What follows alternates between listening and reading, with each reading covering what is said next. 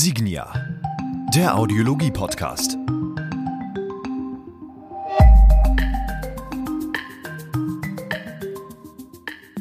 Und damit hallo und herzlich willkommen zu einer neuen Episode des Signia Audiologie Podcasts. Mein Name ist Dennis Prasetio und ich freue mich, dass Sie wieder reingeschaltet haben.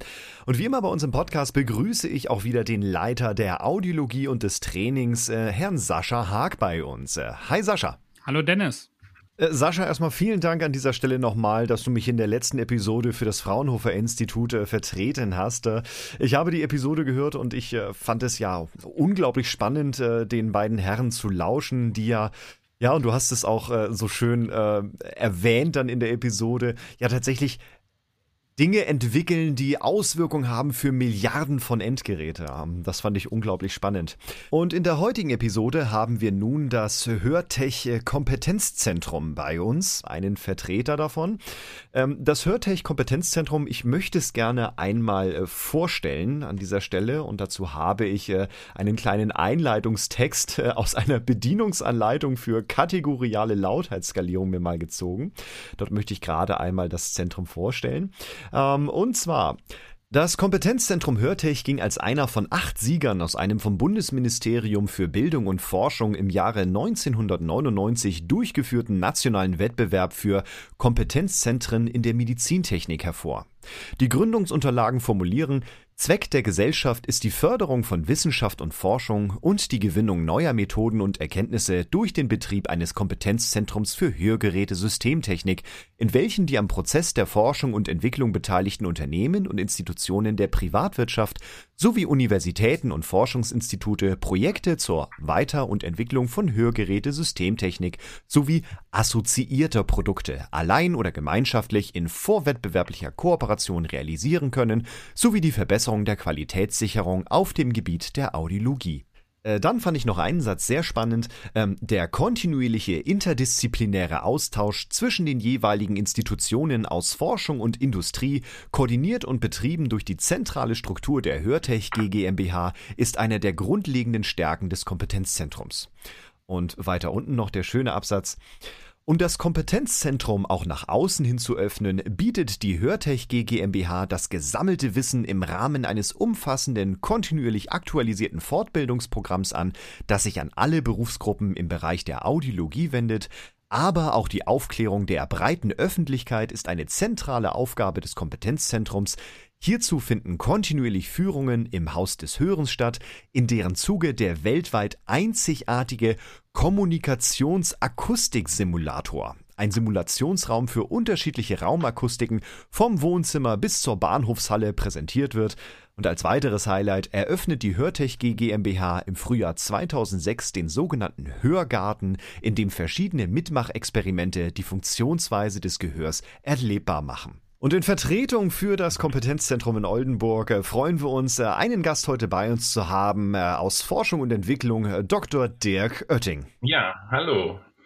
Hallo, ähm, freut uns, dass es heute geklappt hat mit der Zeit und dass Sie es sich einrichten konnten. Ähm, vielleicht stellen Sie sich doch gerne einmal selber vor und womit beschäftigen Sie und Ihr Institut sich denn aktuell?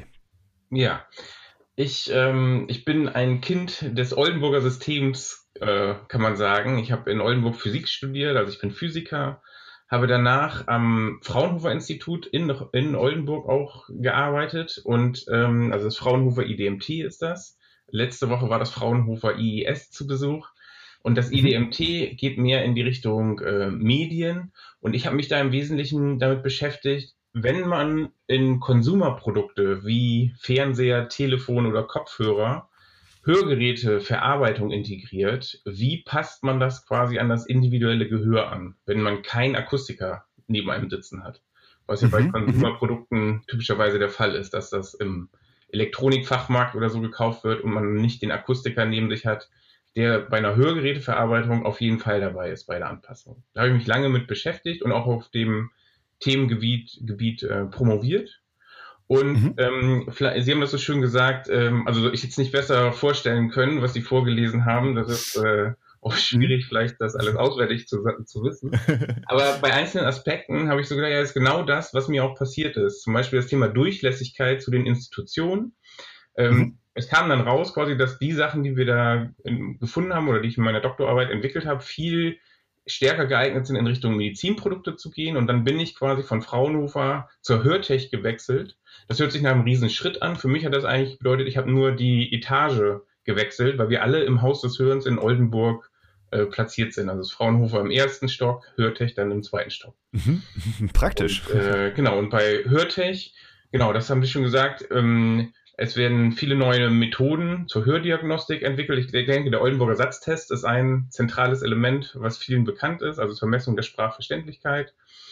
Und ähm, genau, und dann jetzt sozusagen auch, weil, dann aber auch weiter gucken, quasi, was so ein bisschen auf unserer Agenda steht, wenn man Diagnostik gemacht hat oder was muss man eigentlich in der Diagnostik machen, damit man wirklich auch zu Anpassempfehlungen für die Hörgeräteanpassung kommt. Es ist ja schön, wenn man weiß, dass es möglicherweise da ein Problem gibt, aber was ist dann die Konsequenz für die Hörgeräteanpassung? Und so beschäftige ich mich halt seit langem mit der lautheitsbasierten Anpassung für Hörgeräte. Und das ja, hatte den Startpunkt bei Fraunhofer und jetzt seit 2007 bei Hörtech. Ja, beschreiben Sie denn mal, was ist Ihnen denn da ähm, aufgefallen oder was war denn die Herausforderung? Weil Sie sagten gerade, das betraf hauptsächlich am Anfang äh, beim Fraunhofer oder da, wo Sie zu dem Zeitpunkt tätig waren, ähm, Fernsehgeräte und Kopfhörer. Ähm, beschreiben Sie mal, was war denn da quasi die, die, die Challenge? Was ist Ihnen da aufgefallen, dass es da weitere Entwicklung benötigt? Ja, also ähm, genau, erstmal sozusagen das Grundsätzliche, wenn man sich äh, damit auseinandersetzt, was muss man bei Konsumergeräten bei Anpassung anders machen als bei Hörgeräten, hat man einen riesen Vorteil, es ist einfacher. Ein Hörgerät muss unsere alltäglichen Signale abbilden, ähm, Eingangsdynamikbereich von 100 dB, sehr leise, sehr laute Signale, die da auftauchen.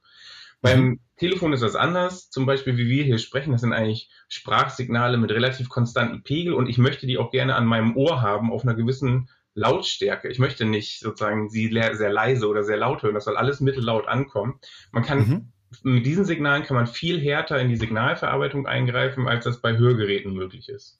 Und was wir dann, was wir gemacht haben, wir haben uns für Kopfhörer gefragt, ähm, für, sag ich mal, für leichte bis mittlere Hörverluste. Ähm, wann muss man eigentlich, ab welchem Pegel sollte man oder welchen Ausgangspegel sollte man maximal zulassen, ich habe immer das schöne Bild genommen, wir wollen vermeiden mit so einem Kopfhörer, dass jemand zur Fernbedienung greifen muss und es leiser machen muss, weil irgendwelche Signale präsentiert werden, die zu laut ankommen, beim Ohr ankommen. Mhm. Und mhm. für solche Messungen, und das ist auch wieder eine, eins dieser Durchlässigkeitsthemen bei, im, im Haus des Hörens in Oldenburg, wo haben wir Probanden eingeladen über das Hörzentrum. Die sitzen unten im Haus des Hörens drin und da können wir quasi viele Probandenmessungen machen. Haben eine riesen Probandendatenbank für Schwerhörende. Und da ging es darum, haben wir, ein Experiment war zum Beispiel ein schönes Musikstück, wo wir gesagt haben, mit viel Bass und es sollte so ein bisschen Diskotheken oder äh, so ein bisschen Freudestimmung aufkommen. Und wir hatten gefragt sozusagen, was darf das eigentlich für einen maximalen Pegel haben, damit das über diesen Kopfhörer noch gute Laune macht. Und mhm. wir sind dann darüber gestolpert, dass wir bei manchen Schwerhörenden, man sagt, man spricht ja immer von Hörverlust und hat immer im Kopf, es muss eigentlich mit Verstärkung ausgeglichen werden. Also das, es geht immer um eigentlich einen Verlust in unserer Sprache beim Hören. Ja. Aber ja. da haben wir auf einmal gesehen, dass sie sozusagen das viel niedriger eingestellt haben oder also, dass wir diesen Ausgangspegel viel eher begrenzen mussten, als wir das bei Normalhörenden gesehen haben. Also bei Normalhörenden haben wir teilweise 95 oder 100 dB, die sie da eingestellt haben für richtig schön laute Musik. Und bei Schwerhörenden konnte man sehen, manchmal bei ach, war bei 80 dB einfach die obere Grenze erreicht und darüber war das alles viel zu laut, was man auch sofort in den Gesichtern äh, natürlich okay. gesehen hat. Und ja. dann habe ich mich gefragt, okay, das ist ja ein richtig, das, 20 dB ist viel. Also das war, ja, in diesen Dimensionen hatten wir damals eigentlich gar nicht so gedacht.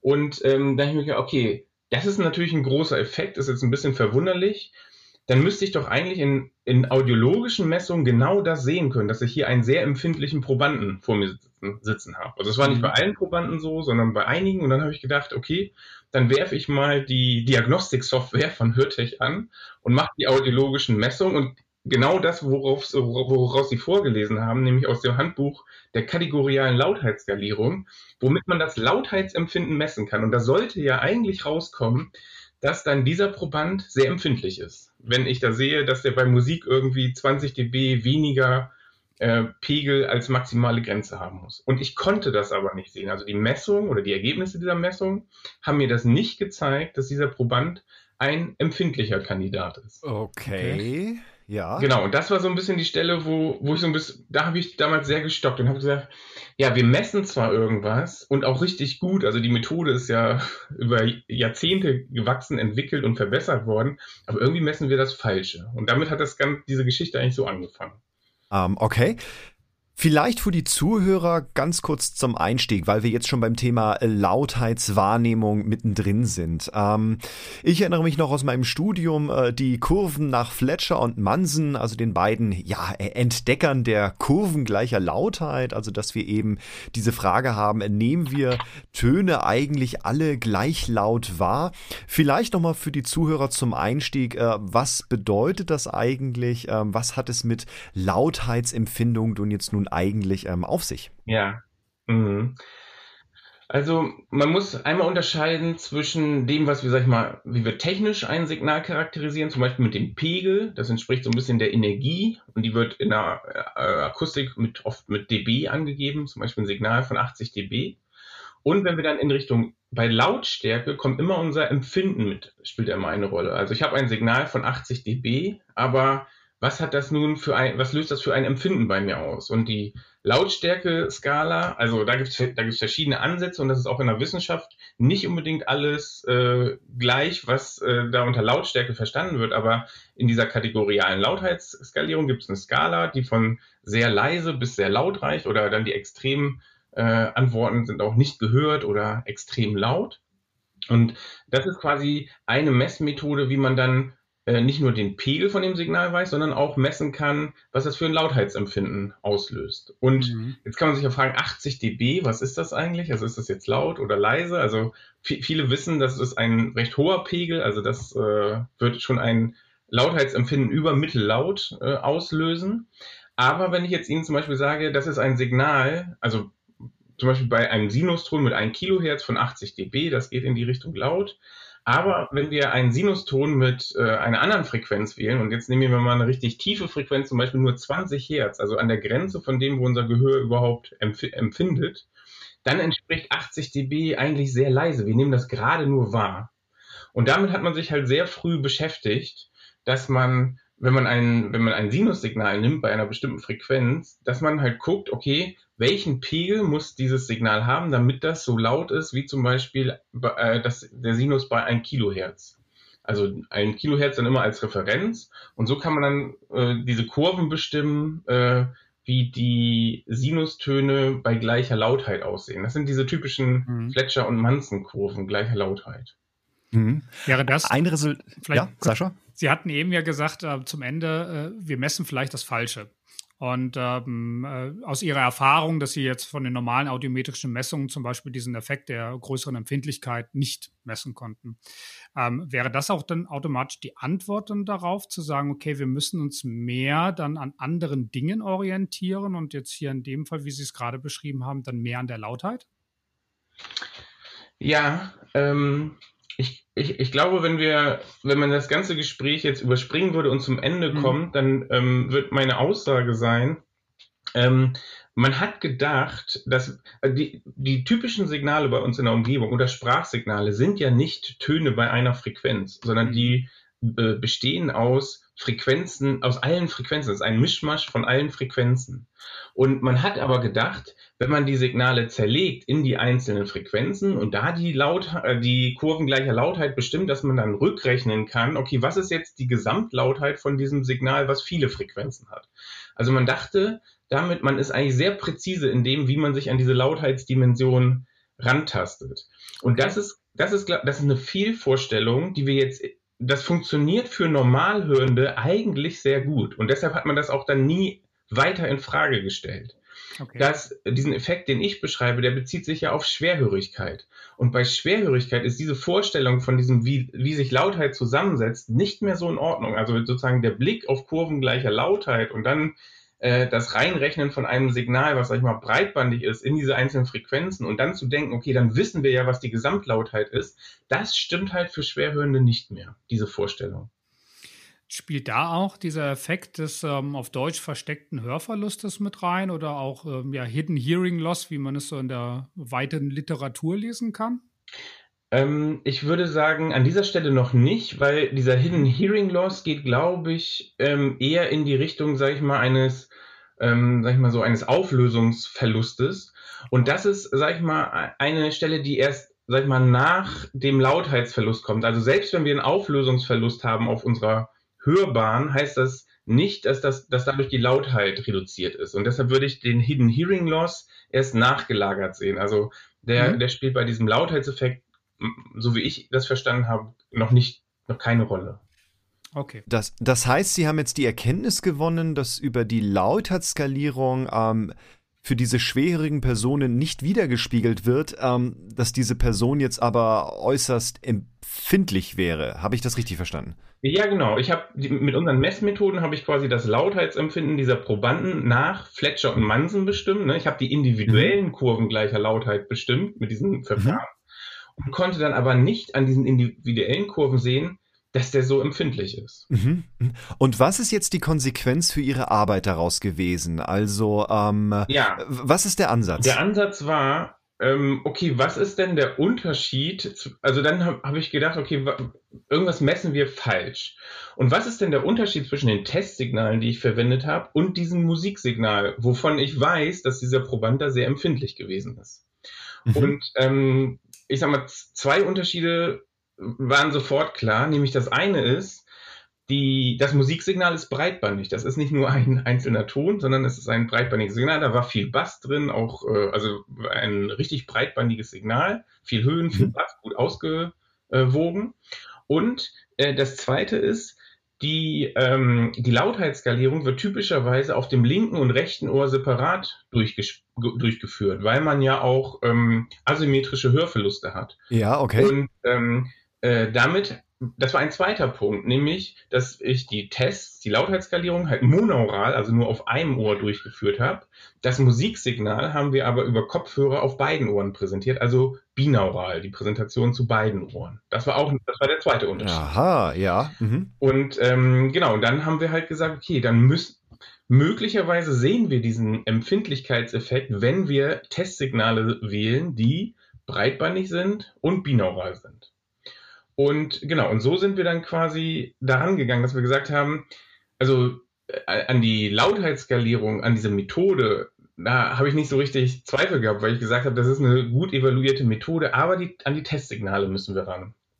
Und mhm. ähm, was wir dann gemacht haben, ist, wir haben breitbandige Testsignale genommen, also zum Beispiel ein sprachsimulierendes Rauschen. Also es ist ein äh, Rauschen, was ungefähr das Spektrum unseres Sprachsignals hat, aber man, man versteht nichts. Das ist keine Modulation oder sind keine Wörter drin, sondern es ist ein Rauschsignal. Mhm, mhm. Und ähm, das haben wir jetzt folgendermaßen gemacht. Wir arbeiten ja mit Schwerhörenden. Das heißt, um diese Messung für diese breitbandigen Signale zu haben, wollen wir den Hörverlust ausgleichen oder ich sag, ich sag mal den, den schmalbandigen Hörverlust ausgleichen. Ja. Also äh, als Beispiel, ich habe ähm, einen, einen Probanden mit, sag ich mal, einem, einem, einem gewissen Hörverlust. Und dann äh, mache ich in, in diesem, in, im ersten Schritt mache ich genau die Messung, wie ich das auch äh, angefangen habe, nämlich ich messe monaural, schmalbandig die Lautheitsfunktion. Und was und kann mit diesen Funktionen dann errechnen, okay, wie viel Verstärkung muss ich denn auf die Signale geben, damit ich bei diesem Probanden wieder ein normales Lautheitsempfinden erreiche. So kann ich erstmal sozusagen für schmalbandige Signale das Lautheitsempfinden korrigieren. Dann habe ich am Ende von diesem Schritt sag ich mal, mit dieser Verstärkungseinstellung eine, eine Messmethode aufgesetzt, wo ich sage, wenn ich jetzt, wenn ich jetzt nochmal mit einem Sinuston messen würde, dann würde ich eine ganz normale Lautheitsfunktion messen, so wie ich das auch in einem Normalhörenden messen würde. Das habe ich quasi mit so einem eingebauten Hörgerät ausgeglichen, seinen Lautheitsverlust für schmalbandige Signale. Mhm, ne, das, ist, ja. das ist quasi der erste Schritt. Ich versuche, die Lautheit für schmalbandige Signale, das ganze Verständnis, wie wir Lautheit eigentlich verstehen bis jetzt oder bis dahin, auszugleichen. Und jetzt gucke ich mir nur an, wie reagiert er denn jetzt mit diesem Ausgleich auf binaural breitbandige Signale? Und ja. Das, also genau, das, das, das ist vielleicht ein bisschen äh, schwierig jetzt im Kopf alles nachzuvollziehen, aber äh, im Wesentlichen, wir gleichen erst den schmalbandigen Lautheitsverlust auf, aus und gucken dann, wie reagiert er auf diese binaural breitbandigen Signale. Und da konnten wir jetzt sehen, dass es Probanden gab, die quasi sehr empfindlich auf diese binaural breitbandigen Signale reagiert haben, obwohl wir das in diesen, in den schmalbandigen Signalen nicht gesehen haben. Und genau das war halt auch dann einer der Probanden, die in dieser Musikstudie als sehr empfindlich gehalten, der zeigte dann in dieser Messung, dass er eine, ja, wir sprechen von einer binaural breit, erhöhten binaural breitbandigen Summation. Ja, ich will jetzt nicht sagen darunter litt, aber dass wir das da erkennen konnten, was wir schmalbandig nicht gesehen haben. Mhm. Ja. Was ist denn dann jetzt die Konsequenz jetzt aber aus dieser Erkenntnis? Also was würde das denn jetzt für zum Beispiel die Anpassung von Hörsystemen jetzt aber auch bedeuten? Genau, also ähm, das, das, ist auch gerade die Frage, die mich umtreibt. Das ist nicht nur Hörsysteme, wir reden ja auch über Verstärkungsfunktionen für, ne, was wäre, wenn wir das Ganze im Fernsehen, im Hearable, in der Stereoanlage ähm, äh, so unterbringen könnten. Also ähm, wie äh, oder, oder welche Erkenntnis erhalte ich jetzt für Kompressions- und Verstärkungsfunktionen aus, aus, diesen, aus diesen Ergebnissen? Ja, also ähm, vielleicht kann ich eine Sache noch vorlagern, nämlich mhm. wir haben mehr und die Probandendatenbank in Oldenburg sind ungefähr 2000 freiwillige Probanden, die helfen, hier an der Hörforschung teilzunehmen. Und wir haben immer mehr Leute mit diesem Verfahren vermessen. Wir sind jetzt ungefähr bei 100, 128 Leute oder 150 Leute, glaube ich, mit der letzten Studie haben wir jetzt vermessen. Mhm. Und jetzt können wir quasi ein bisschen besser in diese Daten reingucken und mehr Aussagen darüber machen. Und ähm, ich fand sozusagen eine interessante Auswertung zu der Frage, was können wir eigentlich zur Verstärkung sagen oder was hat das für einen Einfluss, ist, wenn man sich das Ganze andersrum einmal anguckt, nämlich ähm, mal angenommen, ich äh, finde ein Hörgerät und lese das aus und stelle fest, das Hörgerät hat 20 dB Verstärkung eingestellt. Und dann frage ich mich, okay, äh, zu welchem Audiogramm passt das? Weil heutzutage ist es so, dass über das Audiogramm wird die ähm, Verstärkungseinstellung für das Hörgerät berechnet. Und mhm. was wir in unseren Daten sehen ist, ein Hörgerät, wo 20 dB Verstärkung eingestellt äh, sind, kann eigentlich zu allen möglichen Audiogrammen führen. Also wir sehen Audiogramme von nur ganz leichtem Hörverlust, sage ich mal sowas wie 25 dB äh, Hörverlust, also mittlerer Hörverlust bis hin zu 65 dB, was in diesen moderaten Bereich reingeht. Und äh, es, dieser, ähm, dieser Effekt führt halt dazu, dass wir eine riesen Spanne haben. Also Probanden, die quasi einen hohen audiometrischen Hörverlust haben, aber auch gleichzeitig eine hohe binaural breitbandige Summation, brauchen überhaupt nicht die hohe, eine hohe Verstärkung, die aufgrund des Audiogramms eigentlich angenommen wird. Das ist so ein bisschen, würde ich sagen, der Knackpunkt. Also ich habe vorhin gesagt, ähm, dass sie unter diesem Effekt leiden, dieser erhöhten binaural breitbandigen Summation. Man kann aber das sehr positiv funktionieren und äh, formulieren und sagen, die haben zwar einen hohen audiometrischen Hörverlust, aber haben intern irgendwie schon eingebaut eine Art Hörgerät in deren Gehör und brauchen deshalb weniger Verstärkung. Deshalb hält die Batterie vom Hörgerät länger. Ist auch ein wunderbarer Effekt für diese Leute. Okay. ähm, ich setze das jetzt gerade noch in meinem Kopf zusammen. Das heißt ja, ähm, wenn man jetzt so an, genau wie Sascha auch schon gesagt hatte, es gibt ja so gewisse Verstärkungsfunktionen, ähm, wie gesagt, nicht nur für Hörsysteme, auch für Hearables, äh, TV, Soundanlagen. Was heißt denn das jetzt für solche Verfahren, bei denen ähm, gut, jetzt vielleicht für Hörsysteme wieder gesprochen, ähm, zum Beispiel so präskriptive Verfahren, also mhm. wo ich, äh, es gibt ja auch andere Institute, die sagen, ich brauche diese Verstärkungsfunktion für diese Person, weil dann ist zum Beispiel das Sprachverstehen gut mhm. oder eben auch Lautheitsempfinden mit ausgeglichen. Ähm, was würde das denn jetzt für diese Verfahren ähm, bedeuten? Also was interessant ist, dass ähm, es mal eine Studie gab von 2012, die gezeigt hat, dass äh, das war in Bezug ähm, damals auf eine ähm, Funktion, die äh, von den National Acoustic Laboratories in Australien entwickelt wurde, die NAL-NL1, äh, auf deren Basis wurde es damals äh, gemacht, diese Studie, die gezeigt hatte, dass zum Beispiel nämlich gerade mal 30 Prozent der Probanden so ein Ergebnis überhaupt akzeptieren und 70 Prozent entsprechend eine Individualisierung brauchen. Heißt das, dass ja eigentlich über solche Messverfahren man schneller zu einem Ziel kommen kann, was sowohl äh, Akzeptanz von Lautheit angeht, aber wie sieht es denn dann auch mit dem Sprachverstehen zum Beispiel aus? Ja, ähm, also ich finde es sehr gut, dass Sie auf diese Studie hinweisen, weil es ist nicht so, dass die Effekte, die wir hier gefunden haben, in der Vergangenheit nicht beobachtet worden sind, sondern insbesondere in dieser Studie von ähm, äh, NAL aus dem Jahre 2012 kam, die haben schon gezeigt, für Probanden mit einem ähnlichen Hörverlust brauchen wir sehr unterschiedliche Verstärkungswerte im Hörgerät. Aber man konnte sich das nicht erklären, warum. Und die haben vielleicht auch noch zu den Begrifflichkeiten, weil ich das sehr wichtig finde. Wir sprechen sehr schnell von Zielkurven und sag ich mal, es wird eine Zielkurve berechnet und manchmal ist den, äh, auch das Ziel, eine Anpassung auf diese Zielkurve zu kommen. So ist das aber nicht gemeint. Also das sagt auch NAL ganz klar in der, in der Veröffentlichung. Diese präskriptiven Anpassformeln sind als Startwert für die Feinanpassung zu verstehen. Die sind so berechnet worden, dass man quasi in der Mitte landet und es kann nach, äh, es kann sein, dass die Verstärkung deutlich nach oben korrigiert werden muss. Es kann sein, dass die Verstärkung deutlich nach unten korrigiert werden muss. Es kann aber auch sein, dass die Verstärkung eigentlich in Ordnung ist. Also das Wort Zielkurve ist sehr missverständlich für die Anpassung von Hörsystemen. Es ist nicht Ziel einer Hörgeräteanpassung, auf diese Zielkurve zu kommen, sondern viel wichtiger ist, dass das Lautheitsempfinden von den Probanden berücksichtigt wird. Und ich kann äh, ein Zitat von Harvey Dillon, der damalige Chef von NAL, sagen, dass wir, ähm, der war in Oldenburg zu Besuch und hatte einen Vortrag äh, gehalten, auch ähm, über die Anpassung von Hörgeräten. Und er, er hatte gesagt, Deutschland ist ein sehr spezielles Land. Da wissen die Akustiker oft besser, was für den Probanden gut ist, als der Proband selbst. Weil wir sehr stark auf diese Zielkurven fixiert sind, die man halt auch gut einstellen, gut messen kann und so weiter, aber dann die, das Feedback von den Probanden zum Thema Lautheit nicht unbedingt immer ernst genommen wird. Und ähm, ähm, die, diese Erkenntnis, die NRL eigentlich damals schon hatte, also 2012, da, dass quasi für ein und denselben Hörverlust so unterschiedliche Verstärkungswerte nötig sind, wenn ein Hörgerät gut eingestellt werden muss, das bestätigt sich, das ist wird, also aus meiner Sicht ist das zurückzuführen darauf, dass wir halt Probanden mit so unterschiedlicher binaural breitbandiger Summation haben. Mhm.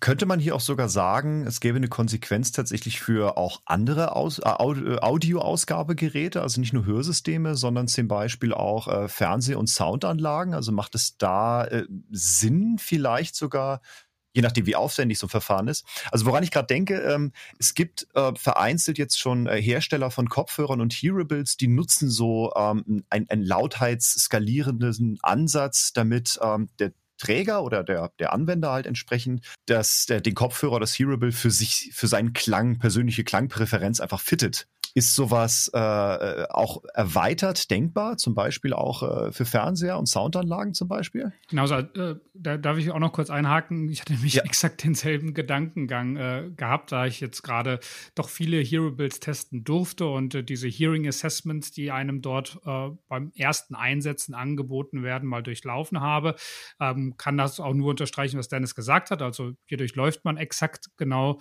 so einem lautheitsbasierten Ansatz oder in dem Fall dann Ablauf. Und stellt dadurch nachher sein persönliches Hören in Bezug auf Streaming dann ein, also wie man Musik dargeboten bekommt, wie man seine Fernsehserie dargeboten bekommt. Ähm, deswegen finde ich das auch da sehr spannend, weil man letztendlich schon solche Ansätze sieht, ob die jetzt exakt schon so fein ausgearbeitet sind, wie man es jetzt an der Hörtech beispielsweise ausarbeiten würde. Das lasse ich mal dahingestellt sein.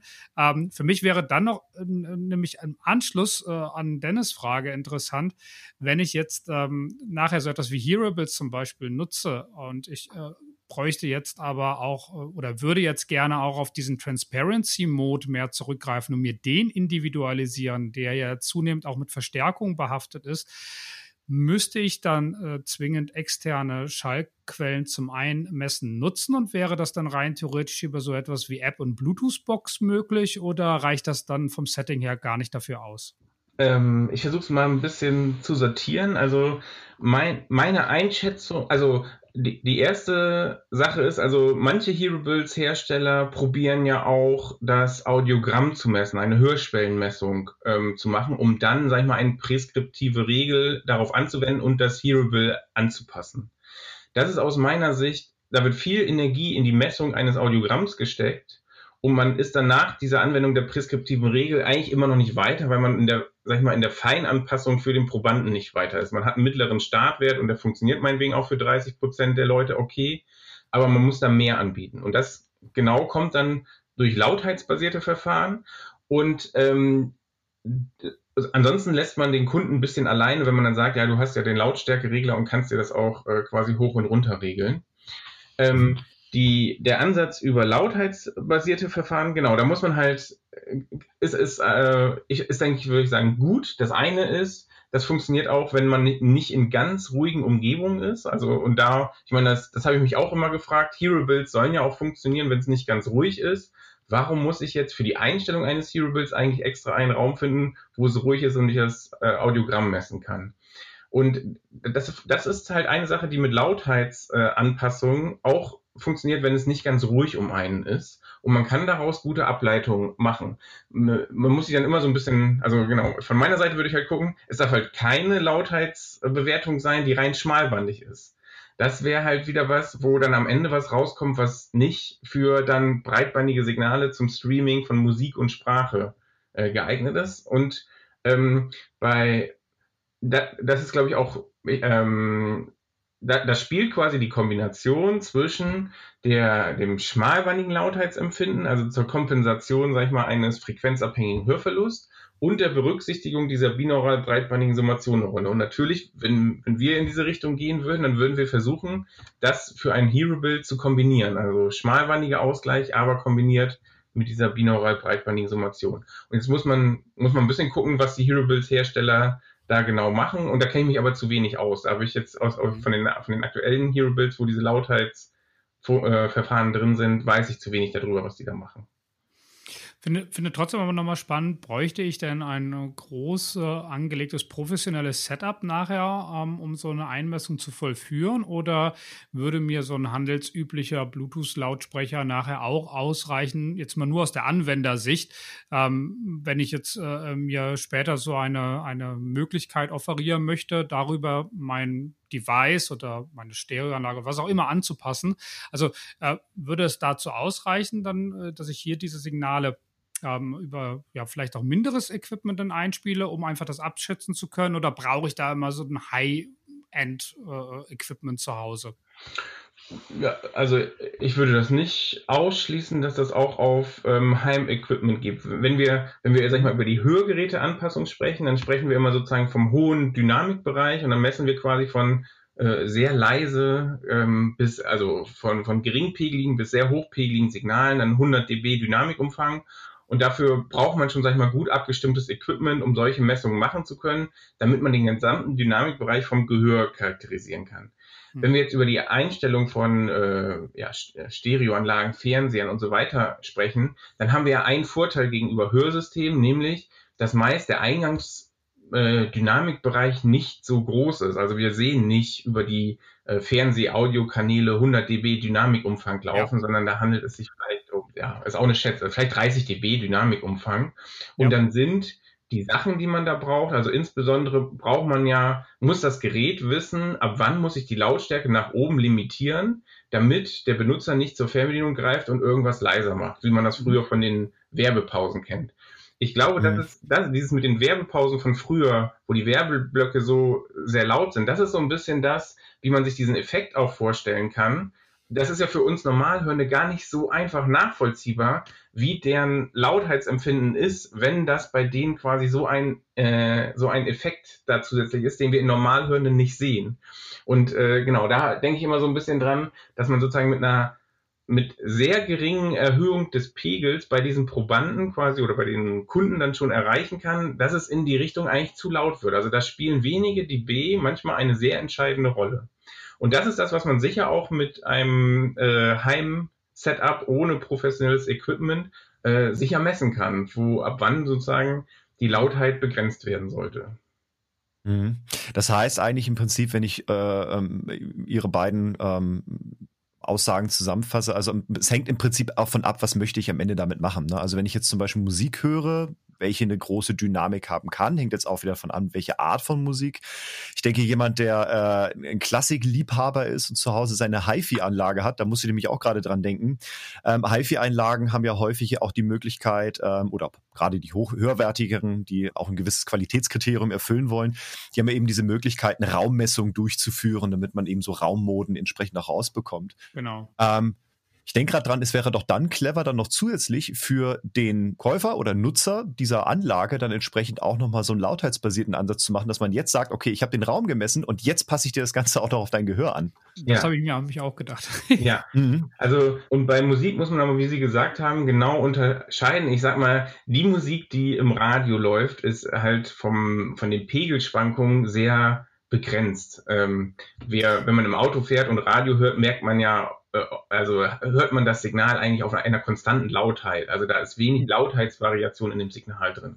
Genau. Wenn also man das, quasi, ja. ja. genau, das wäre nämlich tatsächlich die Frage, wie aufwendig ist es, ein, ein Konzept äh, zu entwickeln, welches für Ausgabegeräte ähm, einfach implementiert werden kann, damit eben jeder Anwender, der sich einen Kopfhörer Fernseher, Soundanlage äh, anschafft, äh, tatsächlich so eine, eine, kleine Individualisierung bekommt durch ein schnelles Verfahren. Ich mein, Sie haben ja jetzt ein Verfahren daraus entwickelt, richtig? Ja, das haben wir entwickelt. Mhm. Also, wie, wie, ist das implementierbar nicht nur für Hörsysteme? Ja, also ich, ich sag mal, es gibt verschiedene Ansätze und vielleicht kann ich die auch einmal beschreiben. Also sozusagen das, was wir für Hörgeräte vorhaben, also bis, bisher unsere Messmethode, die ich vorhin beschrieben habe, ähm, war so, dass wenn ein Proband bei uns äh, zum Messen kam, dann hat der, dann musste der ungefähr 45 Minuten lang die, sag ich mal, verschiedene Lautheitsskalierungs äh, durchmessen, bis wir quasi zu einem Ergebnis für die Einstellung im Hörgerät gekommen sind. Das ist natürlich für, den, für die Anwendung in der Praxis viel zu lange. Und da haben wir quasi jetzt ein schnelles Verfahren entwickelt, wo ein bisschen mehr Vorwissen reingeht und was jetzt noch, sage ich mal, acht Minuten dauert. Und dann kommen wir auch zu einer guten Schätzung für die Vorhersage von den Verstärkungswerten. Und da sind wir auch dabei, dass ähm, in ein, äh, in ein mit einem Audiometerhersteller zusammen, also Akustikon kann man auch hier sagen, die Vorreiter sind, was äh, Lautheitsskalierung in der Audiologie angeht, mit Harald Bonsel, der seit 20 Jahren Verfechter der Lautheitsskalierung ist, das bei denen ins System zu integrieren, dass das da verfügbar ist. Also das ist der erste Schritt, den wir jetzt gemacht haben. Und ähm, das Zweite ist, wenn wir über, ähm, das ist, sage ich mal, für die Anpassung von Hörsystemen gedacht, wo wir um, wo wir um einen großen Dynamikbereich im, im Eingangsdynamikbereich sprechen. Und das Zweite ist quasi, wie kann, wie kann man sich vorstellen, dass Hero-Builds schneller angepasst werden? Und da können wir quasi jetzt in unsere Datenbank rückwärts reingucken. Also wir haben jetzt Daten aufgenommen von, sag ich mal, 200 oder 150 verschiedenen Hörverlusten und können jetzt rückwärts gucken, was sind denn typische Verstärkungswerte, die wir bei uns für die, bei diesen Probanden nach dieser langen Messung wirklich sehen und können gucken, wie können wir die, die clustern und was für Muster entdecken wir hier, so dass das möglicherweise Muster sind, die wir über Regler den Probanden oder den Anwendern dann zur Verfügung stellen sollten. Und ähm, also da geht es quasi um in diese Richtung so Selbstanpasskonzepte, die aufgrund bestehender Daten abgeleitet werden. Und da habe hab ich auf, im, äh, im letzten Jahr auch schon eine kleine Vorstellung gemacht aus den Daten, die wir bisher gehabt haben. Wie kann man, ja, was ist ein mögliches Konzept und wie sieht das quasi aus für die Anpassung von, von Hero Builds? Und vielleicht, äh, vielleicht als Punkt noch zu diesem, ähm, zu der Musik und ähm, dieser individuellen Einstellung, was kann man jetzt als schnelles Verfahren wählen? Also das, was wir da messen, ist eine Eigenschaft vom Gehör und nicht, also und nicht von, sag ich mal, den technischen Geräten. Das heißt, irgendwie, wenn so ein technisches Gerät für auch Schwerhörigkeit geeignet werden soll, dann muss es die Möglichkeit geben, bei, bei Signalen mit einem hohen Dynamikumfang, also zum Beispiel klassischer Musik, die auch dann in diesem Bereich äh, von vielleicht 80 dB oder so kommt, mhm, müsste ja. eigentlich die Möglichkeit geben, äh, die, den Dynamikausgang zu reduzieren. Das ist teilweise bei manchen Geräten unter einer anderen Funktion schon versteckt, äh, dass man zum Beispiel bei DVD-Playern hieß das früher Night Mode, dann wurde der, äh, wurde, wurde eine gewisse Kompression eingeschaltet. Und vielleicht zu diesem Probanden, den ich da ganz am Anfang erzählt hatte, der bei diesen Kopfhörermessungen so aufgefallen war und bei 80 dB gesagt hat, nee, lauter kann ich nicht. Der hat sich auch darüber aufgeregt, dass er nicht mehr so wie früher seine klassische Musik hören kann, weil er immer eigentlich an diesem Lautstärkeregler ist, weil ihm dann die lauten Passagen zu laut sind und wenn er das dann eingestellt hat, sind immer die leisen Passagen so leise, dass er die eigentlich kaum noch hören kann. Also da mhm. sieht man dann auch wirklich, dass für den Musikgenuss von diesem großen Dynamikumfang, da das die Eigenschaft von dem Gehör sich so verändert hat, dass, das, dass dieser Dynamikbereich da nicht mehr in das Gehör reinpasst und dass da eine Kompression wirklich notwendig ist. Und für, für mich wäre dann mal wirklich äh, spannend, also im, in meinem Fahrzeug, weniger zu Hause, bin ich auch so eher der Audiophile und äh, liebe es eigentlich äh, sehr, ähm, äh, dort Musik zu hören. Äh, deswegen habe ich mir auch äh, da eine Bengern Olufsen-Anlage ähm, äh, reinbauen lassen, die jetzt, glaube ich, bis zu 28 Boxen umfasst, also unglaublich aufwendig.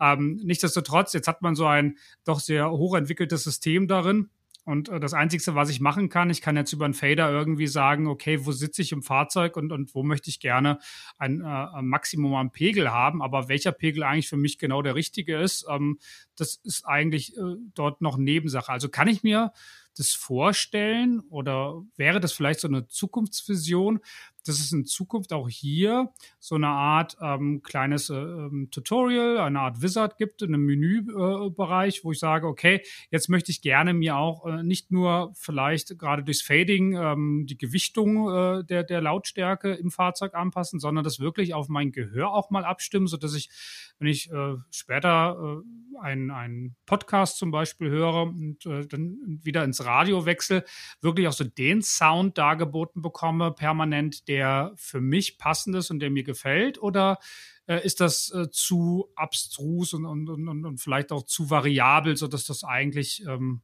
ja, äh, nur Science Fiction vielleicht bleibt?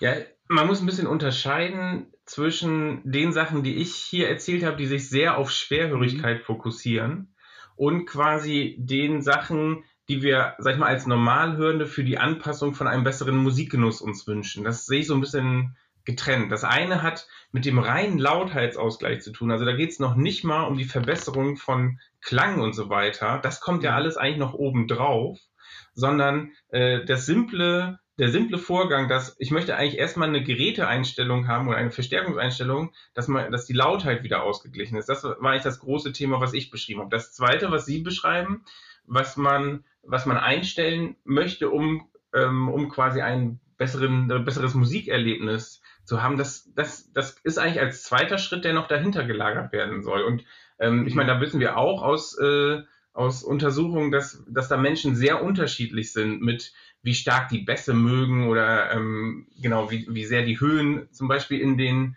äh, in, in Musik äh, lieben. Und ähm, da gibt's ja auch sozusagen so einen Klangtyp-Fragebogen aus Oldenburg, äh, wo man quasi so ein bisschen ähm, äh, die Abfrage macht, was man, was man, sag ich mal, für persönliche ein, ein äh, Klangvorlieben hat. Und also ich finde das aber schon, so wie Sie gesagt haben, ähm, in meiner Vorstellung ist das so, ähm, wir haben ja an, unseren, an all unseren Audiogeräten sind sogenannte Verstärkungsregler. Ähm, da kann ich quasi, äh, wenn ich die aufdrehe, wird das Signal lauter, wenn ich die runterdrehe, wird das Signal leiser, das aktuelle Signal. Aber ähm, was ich mir eigentlich immer gewünscht habe, ist wirklich sowas wie ein Lautstärkeregler, nämlich unabhängig davon, wie, ähm, wie laut oder, oder wie hoch oder niedrig das Eingangssignal ausgepegelt ist. Wenn ich meinen Lautstärkeregler im also, oder man müsste dann sagen, ein Lautheitsregler. Wenn ich meinen Lautheitsregler im Auto auf Mittellaut stelle, dann sollen alle, zum Beispiel alle Signale, die irgendwie reinkommen, von Podcast, Telefonanruf, Musik, sollen einfach auf mein äh, mittellautes Lautheitsempfinden gebracht werden. Ne? Genau. Das wäre eine ganz andere Art von, welche Signalverarbeitung da arbeiten muss. Dieser Verstärkungseinsteller kommt halt von, äh, äh, von äh, der Einstellung quasi, wie viel Verstärkung ein, äh, äh, ein Verstärkungsteil dann in diesem äh, Radio leisten muss, aber es berücksichtigt überhaupt nicht die Aussteuerung des Eingangssignals. Ne? Also, mhm. und da denke ich, können die Geräte eigentlich viel besser mit abspeichern, die Eigenschaften von dem Gehör in der Situation, also gerade im Auto, wo sich ja das Setup sehr wenig ändert. Die Lautsprecher genau. stehen immer an derselben Position, der Fahrer sitzt genau an derselben Position, da können die viel besser eigentlich lernen, wie muss das Signal sein, damit das beim Fahrer auf der richtigen Lautstärke ankommt. Und das kann ich mir sehr gut vorstellen, dass das eigentlich kommen muss. Also äh, gebe ich die Hoffnung nicht auf, dass ich dann äh, von Track oder Sender abhängig äh, dann meine Lautstärke umstellen muss jedes Mal, sondern in Zukunft dann wirklich die Lautheit äh, mir dargeboten wird, die ich dann vielleicht einmal einmesse und äh, dann mir äh, sowohl der Track als auch dann der Radiosender in der gleichen Art und Weise dargeboten wird. Also ja, da würde also, ich mich natürlich persönlich drauf sehr freuen. Ja, also ich würde sagen, dass, dass das Gerät, also sozusagen der Unterschied ist, ähm, Im Moment sind die diese Regler alle sozusagen, die das Gerät einstellen, die die Verstärkung in dem Gerät einstellen. Eigentlich muss man den Regler so sehen, es muss eigentlich das Signal für das Gehör eingestellt werden. Und das ja. ist so ein bisschen, ich würde sagen, da kann, ich hoffe, da kann man sich darauf freuen, dass das irgendwann kommen wird. Also, liebe Hersteller von äh, Audiogeräten, äh, wenn Sie bis hierhin zugehört haben, wir würden uns tatsächlich freuen, wenn es die Möglichkeit gäbe, über einen kleinen Wizard, äh, der nach dem Kauf die Möglichkeit übernimmt, das System für einen persönlich im Hörgeschmack zu individualisieren, dann wären wir tatsächlich sehr froh darüber, wenn es da in naher Zukunft eine Lösung für gäbe. Genau, Hashtag, liebe Autohersteller, wenden Sie sich an Dirk Oetting. genau. Ähm, ähm, ich glaube, was man an dieser Stelle noch sagen muss, ähm, ich glaube, alles, was wir so als normal hörend beschreiben, ist ja, glaube ich, in mein, meines Erachtens auch nochmal sehr breit gefächert. Also ich denke gerade daran, äh, wenn ich mit meiner Liebsten unterwegs bin und wir äh, Musik hören oder äh, Podcasts äh, oder, oder Telefonate führen, ähm, auch hier wieder im Auto ist, ist, uns schon häufig aufgefallen, dass ich es auf einer ganz anderen ja, Lautstärke oder Lautheit benötige äh, als Sie. Und äh, ich glaube, das betrifft noch viel, viel mehr Menschen ähm, als jetzt nur Ja, ich, äh, ich, korrigiere ein wenig. Möglicherweise brauchen Sie und Ihre Liebste das auf derselben Lautheit. Ja. Aber das bedeutet halt ein anderer Pegel für Sie und Ihre Liebste. Und deshalb kann man sich sozusagen mhm. mit einem und dem gleichen Pegel nicht irgendwo einigen, was, weil mhm. es halt zu unterschiedlichen Lautheiten kommt. Und wir, und das ist auch vielleicht noch, das ist ein Effekt, den wir auch bei Normalhörenden sehen. Also wenn es zu hohen Pegeln hingeht, dann sehen Sie, wir sehr wohl, dass es empfindliche Normalhörende geht und unempfindliche. Ein einfacher mhm. Test ist, fragen Sie mal die Leute, ob sie das, diesen Effekt kennen, wenn man am Bahnsteig steht und ein Zug einfährt, dass man sich lieber die Ohren zuhält. Und da gibt es Leute, die sagen, ja, ja klar, ich muss mir die Ohren zuhalten, sonst ist mir das viel zu laut. Und es gibt die Leute, die sagen, äh, nee, warum? Das, äh, also das ist ja nicht laut, wenn ein Zug einfährt.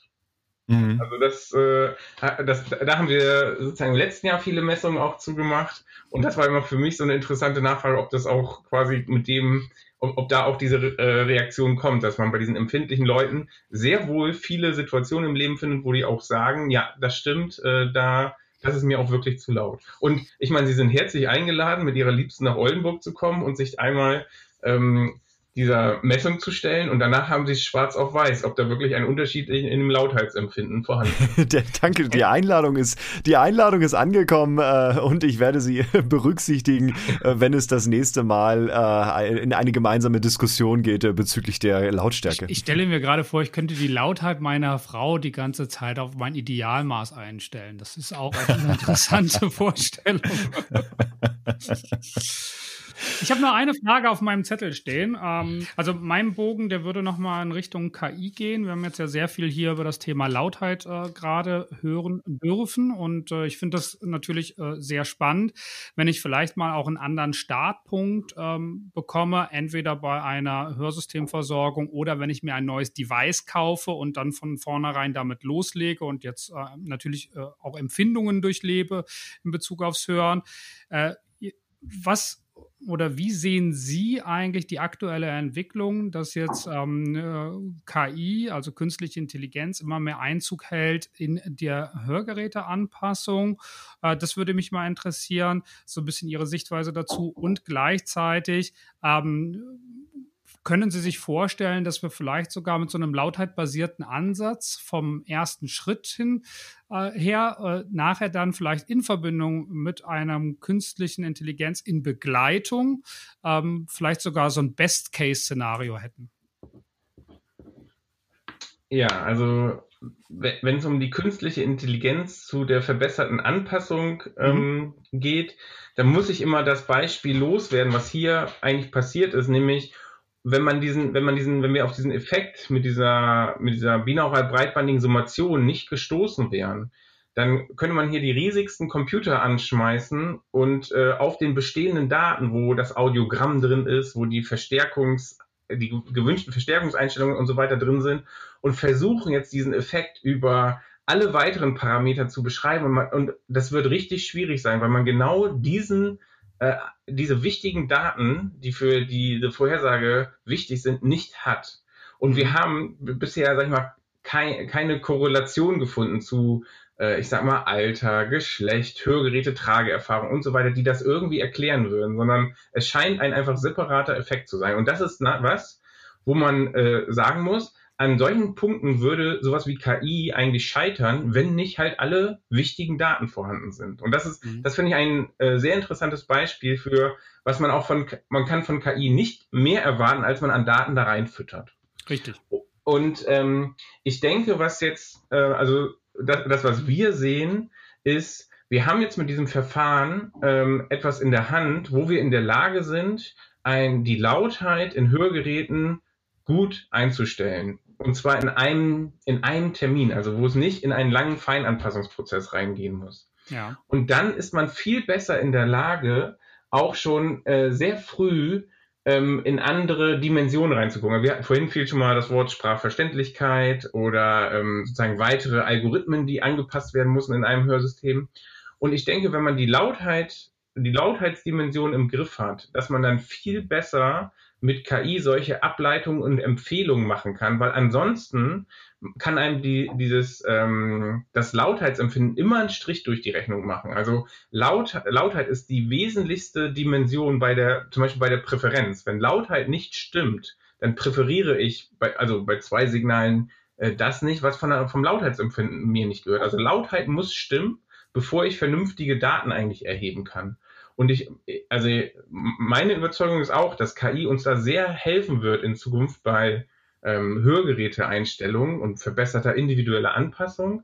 Aber wir müssen die mit sehr guten und weisen Daten füttern, damit das auch gut funktioniert. Und Ansätze, die es, sag ich mal, bisher gibt, die, die man auch so ähm, mitverfolgen kann, ähm, zum Beispiel im BEAR-Projekt, was in Dänemark läuft, wo aber diese Daten nicht mit erhoben werden. Die, ich gucke mir das sehr genau an, aber sozusagen noch kommt da sozusagen nicht, äh, sag ich mal, das Nonplusultra raus, dass man sagt, ja, wir haben es gelöst und die KI steht jetzt zur Verfügung.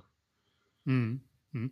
Ja, mhm. von, von, von meiner Sichtweise wäre es halt so, dass ich sagen würde, okay, ich mache jetzt so diese ähm, lautheitbasierte Messung am Anfang eines Prozesses, jetzt egal ob ähm, jetzt sage ich mal Hearable Hörgerät oder was auch immer. Äh, und äh, dann habe ich einen, einen, sehr guten Startpunkt, ähm, was die KI heutzutage auch schon mitunter leistet, ist, auf die Lautheit Rücksicht zu nehmen und kann dort auch eingreifen und korrigierend wirken.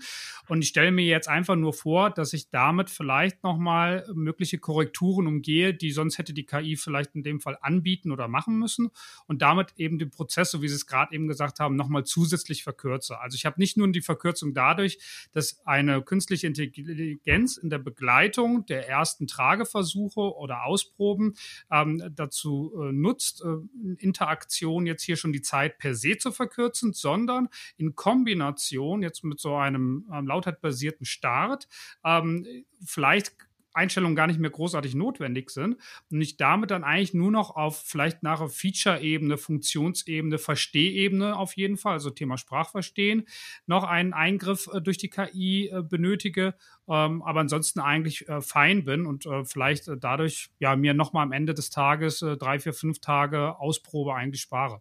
Ja, also dem kann ich jetzt nicht so viel hinzufügen. Das, ähm, das geht, also sozusagen, ich, ich denke halt schon, also das eine, was wir sehen, ist, dass wir Messungen machen müssen, um, um die Lautheit klar zu kriegen. Das haben Sie auch gesagt, sozusagen damit starten. Ähm, ich denke schon, dass es auch weiterhin wichtig ist, sag ich mal, wenn Lautheit ausgeglichen ist, dann müssen wir einmal gucken, wie sieht's mit der Sprachverständlichkeit aus. Weil das ist die zweite Dimension, die wir jetzt ja. eigentlich noch nicht äh, angesprochen haben.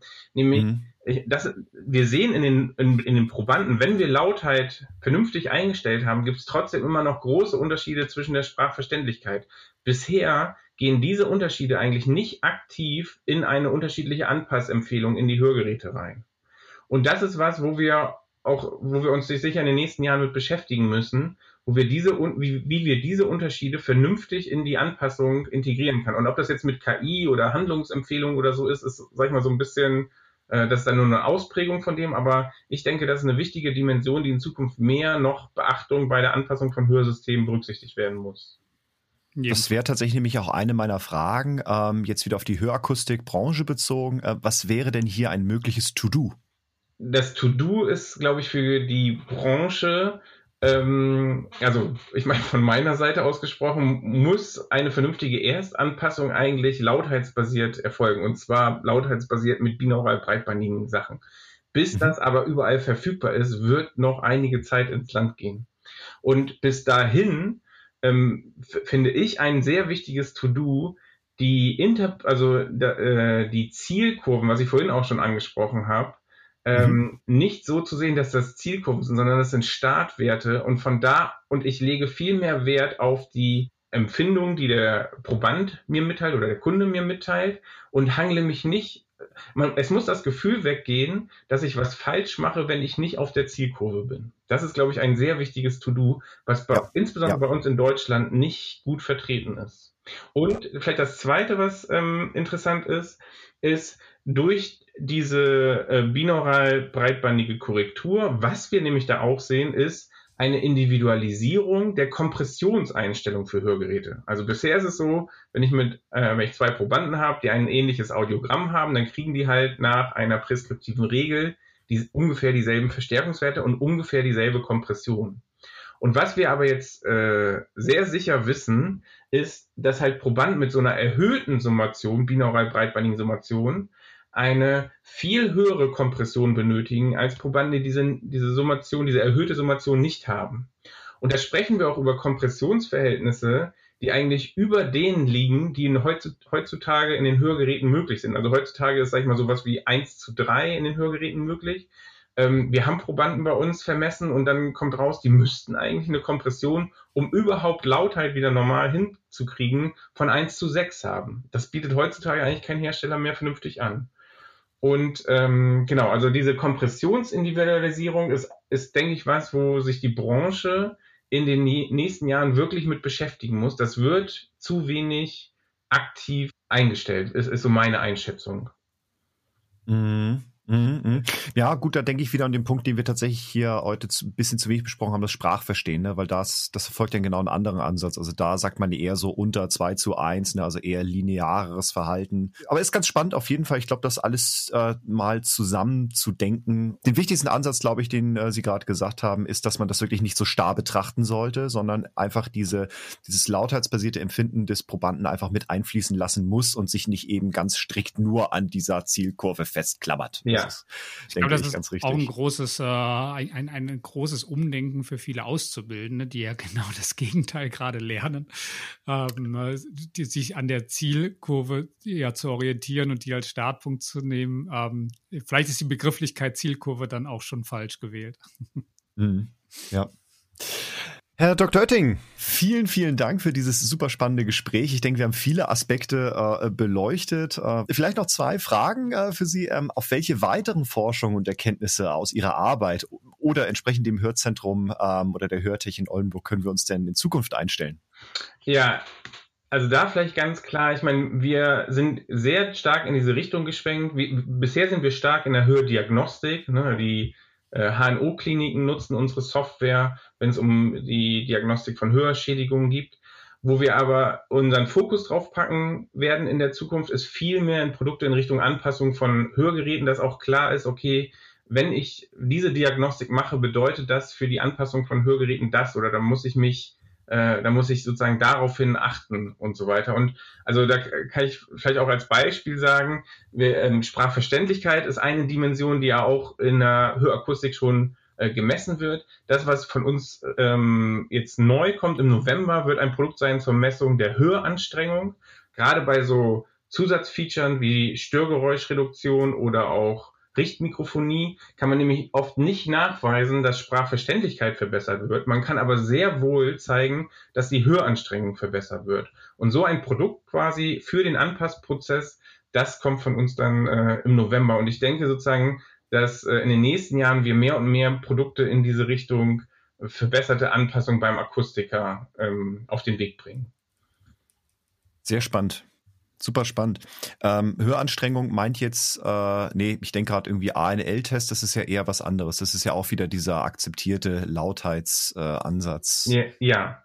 Mhm. genau. Hör Höranstrengung ist auch, ist, ist auch sozusagen so ein Skalierungsverfahren, wo man auf, was ich vorhin mit der Lautheitsskala äh, beschrieben habe, wo man quasi angibt, wie anstrengend ist es gerade einem Sprecher zuzuhören. Und da, da sehen wir quasi auch diese großen Unterschiede in diesem, äh, in diesen Probanden. Und da kann man auch quasi Unterschiede dann sehen, wenn man aber von der äh, von der Sprachverständlichkeitsmessung, also wie viele Wörter werden richtig verstanden, eigentlich keine Unterschiede mehr zwischen Geräten feststellen kann. Hm. Aber dann, wir hm. reden über ein, ein Produkt, was dann äh, in der Praxis auch landläufig Anwendung findet, äh, gehe ich von aus. Äh, was für meine Verhältnisse, glaube ich, so etwas wie Pupillometrie beispielsweise oder aber auch vielleicht sogar EEG-Messungen ja ausschließen würde. Also ein vereinfachtes Verfahren, davon gehe ich. Ja, ein vereinfachtes subjektives Verfahren, was quasi okay. in der Praxis dann auch sofort anwendbar ist, ohne äh, zusätzliches Equipment. Mhm. Und die Korrelation, also die sozusagen zu Pupillometrie und EEG, das wurde halt gezeigt, dass wir das mit diesem Verfahren auch erreichen können. Ah, okay. Spannend. Wirklich spannend. Ja. Ja, also wirklich. Ähm, äh, ja, liebe Zuhörer, bleiben Sie offen auch für alle Themen, die dort in der Diagnostik und auch in der äh, Hörakustik auf Sie zukommen. Ähm, äh, da sind wir natürlich gespannt auf alles, was da in der Zukunft noch äh, realisiert wird. Und äh, liebe Hersteller von Audiogeräten, natürlich auch hier der Vorschlag, äh, einen Individualisierungsansatz nach Kauf zu erhalten. Ähm, Herr Dr. Oetting, äh, wir bedanken uns vielmals für all die Einsichten, die Sie uns heute in Ihren Fachbereich gegeben haben. Ähm, vielleicht zum Abschluss, bevor wir uns verabschieden, äh, in unserem Podcast dürfen die Teilnehmer gerne einen weiteren äh, spannenden Gesprächspartner aus der Welt des Hörens, ähm, Audio- und Hörtechnik nominieren. Wen würden Sie denn für ein Gespräch hier bei uns vorschlagen oder auch gerne entsprechend nominieren? Ja, ähm, muss ich ähm, muss ich ein bisschen drüber nachdenken. Also ich würde zum Beispiel gerade Leute, die im sag ich mal, im Hearables-Bereich und sich mit Anpassung beschäftigen, eigentlich mir wünschen. Und mir fällt äh, zum Beispiel nur Andrew Seven ein von Bose aus, äh, äh, der wird aber nicht so richtig deutschsprachig sein. Und mhm. ähm, da sind wir tatsächlich sehr frei, äh, liebe Zuhörer. Wir haben zum Beispiel, eine der nächsten Folgen wird tatsächlich ein englischsprachiger sein. Okay. Da wird es dann in die Richtung der äh, Lautsprecherentwicklung weitergehen. Ja, äh, genau. Und an, ansonsten würde ich so sagen, wenn man in äh, Deutschland guckt, wer auf diesem Bereich der ähm, Anpassung da auch unterwegs ist, ähm, und mit äh, Hearables, dann könnte man sich ja Mimi aus Berlin äh, mal fragen. Vielleicht, da ist auch dieser Nick Clark, einer der vier, führenden Köpfe der, den, den ich auch schon sehr früh in meiner Karriere zum Thema Lautheit begegnet bin. Ähm, genau, da, mhm. ja, das denke ich wär, wären zwei sehr gute Gesprächspartner. Und wir werden bestimmt auch nochmal auf äh, die Thema, Thematik Höranstrengung zurückkommen. ja, da äh, kann ich natürlich, natürlich im Kopf Melanie Krüger im, im, äh, äh, vorschlagen. Ähm, vielleicht als, als Werbung in eigener Sache. Am 6.11. werden wir quasi zu diesem Produktlaunch von diesem Höranstrengungsmessung auch ein Webinar anbieten, wo sich äh, alle Interessierten für anmelden können. Oh, das ist spannend. Vielleicht können wir das in unserem Podcast gerne verlinken. Also, ja, das können wir gerne machen. Also mhm. da verlinken wir auch gerne die genannten Studien, die wir heute genannt haben und natürlich auch weitere Informationen finden Sie bei uns dann, äh, dann natürlich auch in den Show Notes. Ja, Herr Dr. Oetting, und äh, damit bedanken wir uns vielmals für das Gespräch. Ähm, ja, wir haben viele Einsichten bekommen, wir sind sehr in die Tiefe gegangen, äh, haben aber auch äh, den, über den Tellerrand hinaus in andere Bereiche der Audiologie und auch der Audiotechnik mal reingeschnuppert, uns unsere Gedanken gemacht und äh, ja, kann mich nur noch mal bedanken, dass Sie hier waren. Äh, vielen Dank, meine Herren, äh, bleiben Sie gesund, bis zum nächsten Mal und damit auf Wiederhören. Dankeschön. Danke. Tschüss. Ja, tschüss. Vielen Dank.